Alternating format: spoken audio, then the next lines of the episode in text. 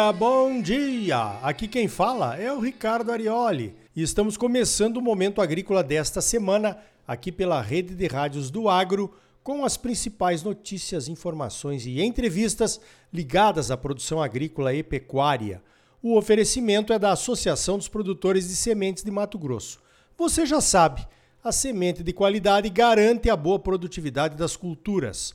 A Prosmate trabalha junto com seus associados para garantir a qualidade das sementes que os produtores exigem e merecem. Vamos às principais notícias da semana? Então veja esta. Todos os produtores de grãos do Brasil estão cada vez mais preocupados olhando para o céu. Os produtores do Sul esperando que pare de chover e os produtores do Centro-Oeste esperando que chova. Parece que as chuvas se mudaram para o Sul. E não são chuviscos, não. Lá no Sul estão caindo as chuvaradas com as quais estávamos acostumados aqui no Centro-Oeste. Aquelas chuvas semanais, algumas de 100 milímetros em algumas horas, eram típicas do Centro-Oeste. O sul do Brasil não é preparado para isso. Os solos de lá, por sua condição física, não conseguem absorver tanta água em tão pouco tempo. 100 milímetros em uma hora são os relatos que vêm de lá.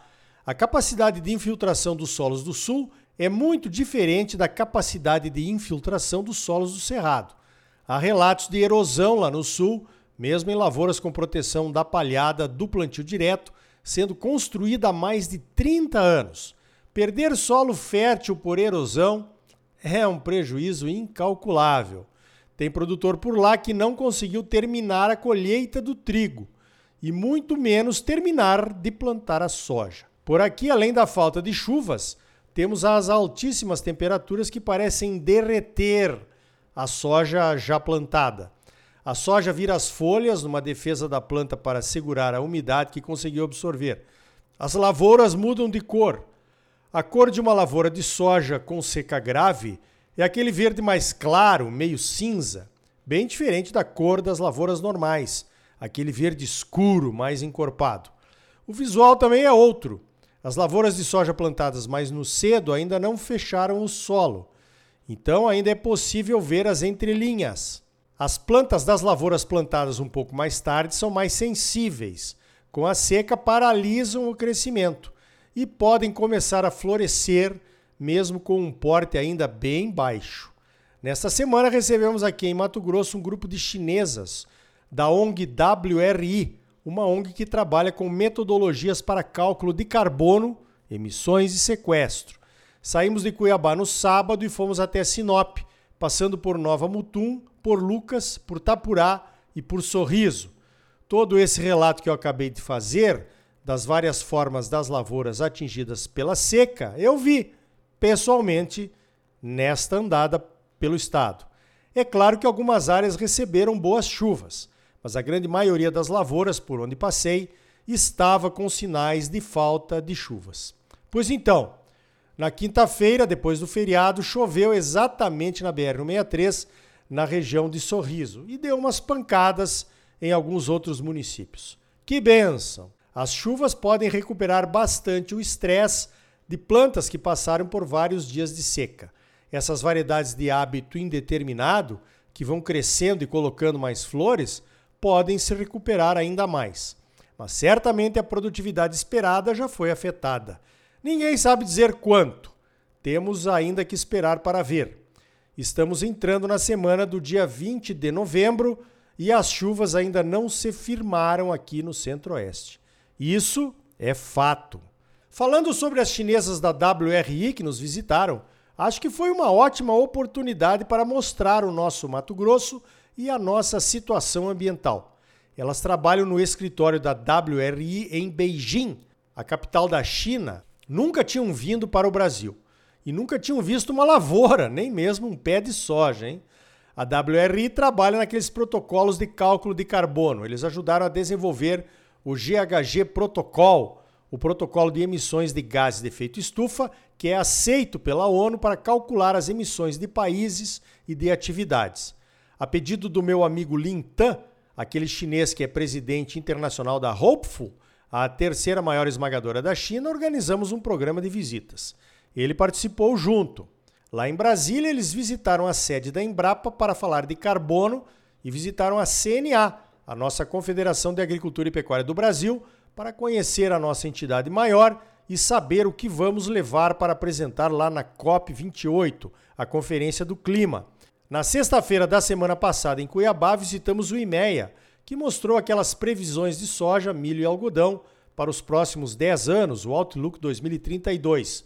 Também visitaram o AgriHub, o local de conexão dos produtores com a inovação. À tarde, visitamos a AproSoja, que mostrou o programa Soja Legal, o antigo Soja Plus, que é quase uma certificação de boas práticas na agricultura.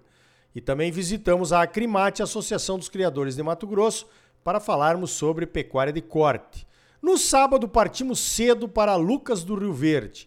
Almoçamos em Nova Mutum e, na companhia do Naildo Lopes, que nos recebeu em sua casa, onde tomamos um suquinho de laranja espremido na hora pela dona Cristina, fomos visitar a fazenda do Emerson Zancanaro, ex-presidente do Sindicato Rural lá de Nova Mutum.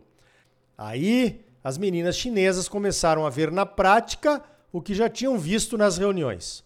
Um pé de soja, a raiz com os risóbios que retiram o nitrogênio do ar, a palhada, a resteva do milho de segunda safra. Que árvores são aquelas? Aquela é a reserva legal. Vamos visitar a sede? Olha ali as placas do programa Soja Plus.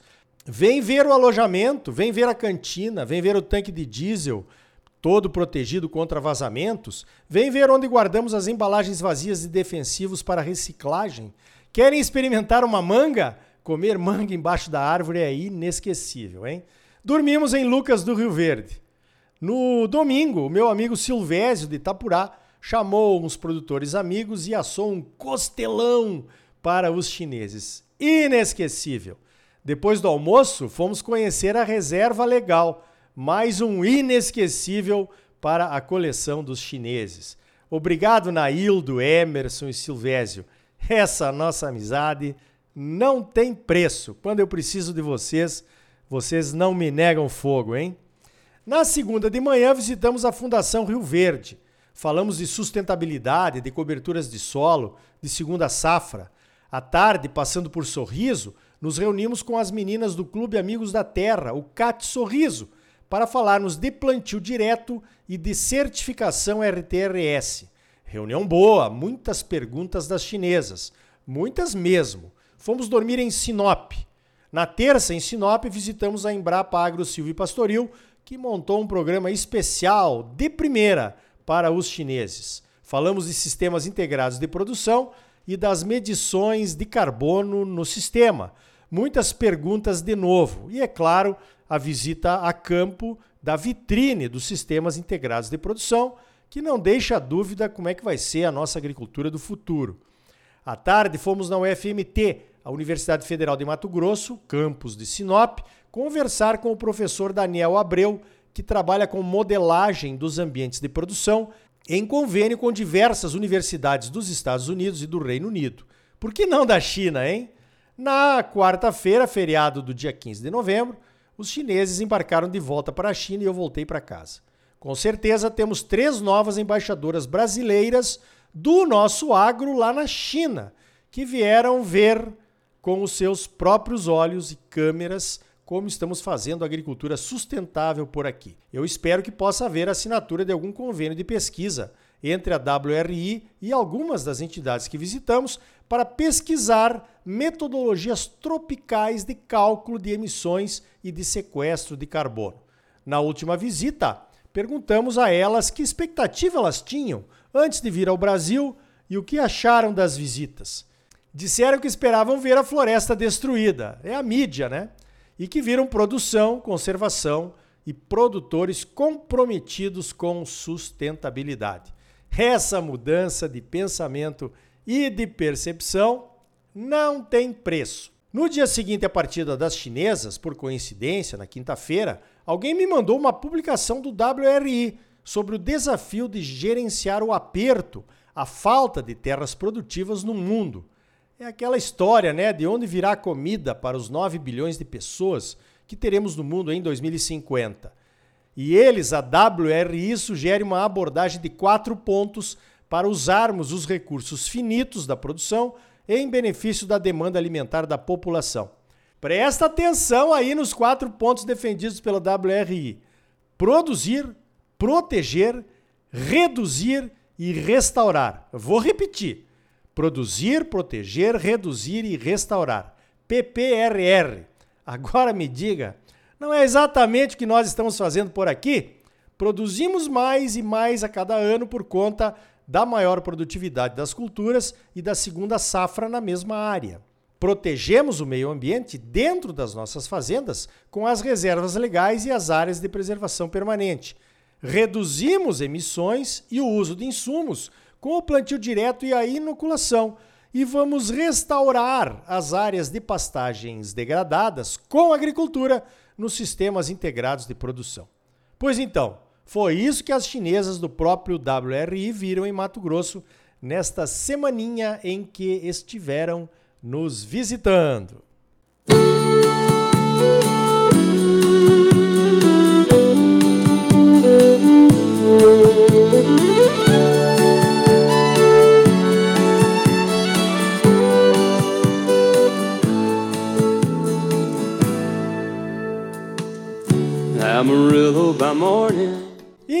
Tá aí. No próximo bloco, mais notícias comentadas para você.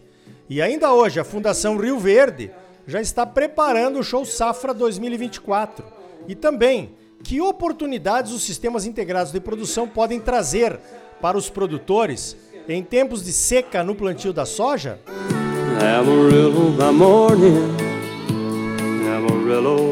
Be there. E aí, tá bom ou não tá? É claro que tá bom. Você só merece o melhor. Então não saia daí. Voltamos em seguida com mais momento agrícola para você, num oferecimento da Associação dos Produtores de Sementes de Mato Grosso. A Prosmate trabalha junto com seus associados para garantir a qualidade das sementes que os produtores exigem e merecem. And I hope that judge ain't blind. Voltamos já com mais momento agrícola para você.